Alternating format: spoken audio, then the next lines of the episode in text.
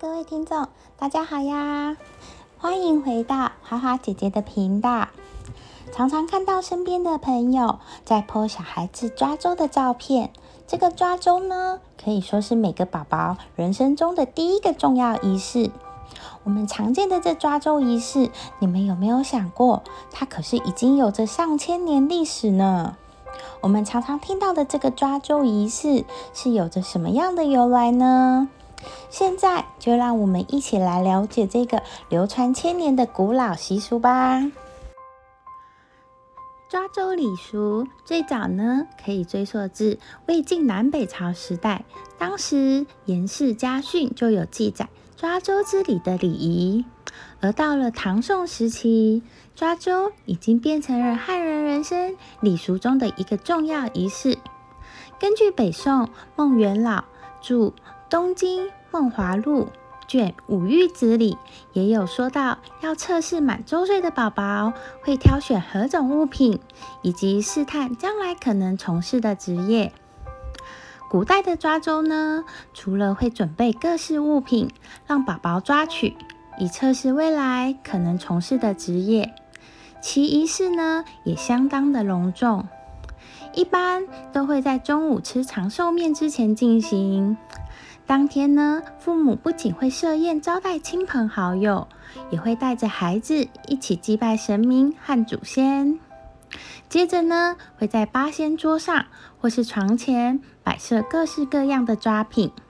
以男孩来说，会放置印章、经书、笔、墨、算盘、钱币、账册、食物、玩具等。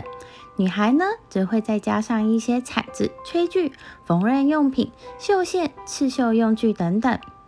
接着会把孩子抱来，不给予任何诱导，单看他先抓哪一样物品。抓周礼俗流传到了现在，已经演变成一种民俗游戏了，并添加了不少有趣的元素。现代抓周通常常会准备一个直径不到一公尺的米筛。里面放满抓周物品，大约十二到十八项，以六的倍数为主，取的是六六大顺之意。内容物呢，包括士农工商各行各业会使用的工具，像是笔墨、锄头、秤、算盘等等。部分父母呢，也会注入自己的创意，放入新式物品，像是手机、画笔、听诊器等。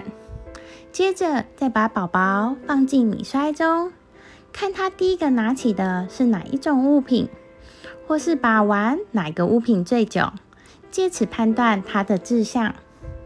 在古代里，父母可是相当重视这项礼俗的。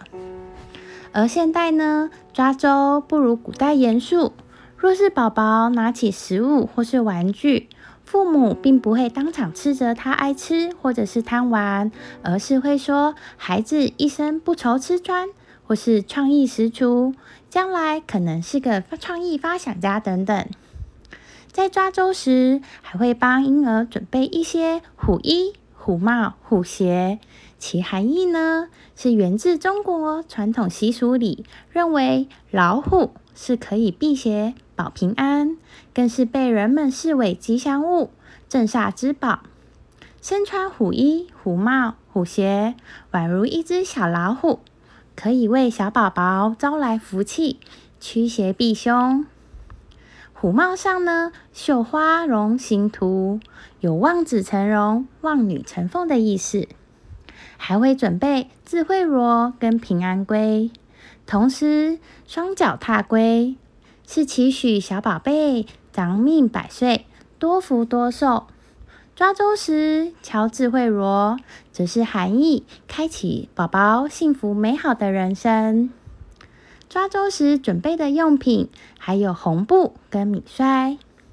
方形红布呢，是指人贤良方正、吉祥如意；圆形米筛呢，则是意指为人八面圆通。支援行方，传统古礼抓周摆设方式是米筛先放在地上，铺上红布，再放上抓周用品。小孩呢是坐在米筛中抓周的，现在也有很多人会让小孩直接坐在米摔外面来抓周。那传统的抓周物品跟其象征意义有哪一些呢？譬如画笔代表画家，笔墨代表作家，毛笔代表作，嗯，也代表作家等等。那现在呢，抓周物品也是越来越多元。对应的象征意义也是很趋于现在职业的眼镜呢。譬如手机象征科学家，键盘或是滑鼠象征工程师，芭比娃娃象征时尚设计师，鸡腿象征厨师，算盘象征企业家，提款卡代表金融银行业等等，玩具车代表赛车手等等等。但是，不论是小宝宝装的什么，小宝宝都是爸爸妈妈心中的宝贝，永远守护以及支持小宝宝的长大。今天抓周的故事就先说到这里了，我们下次见啦，拜拜。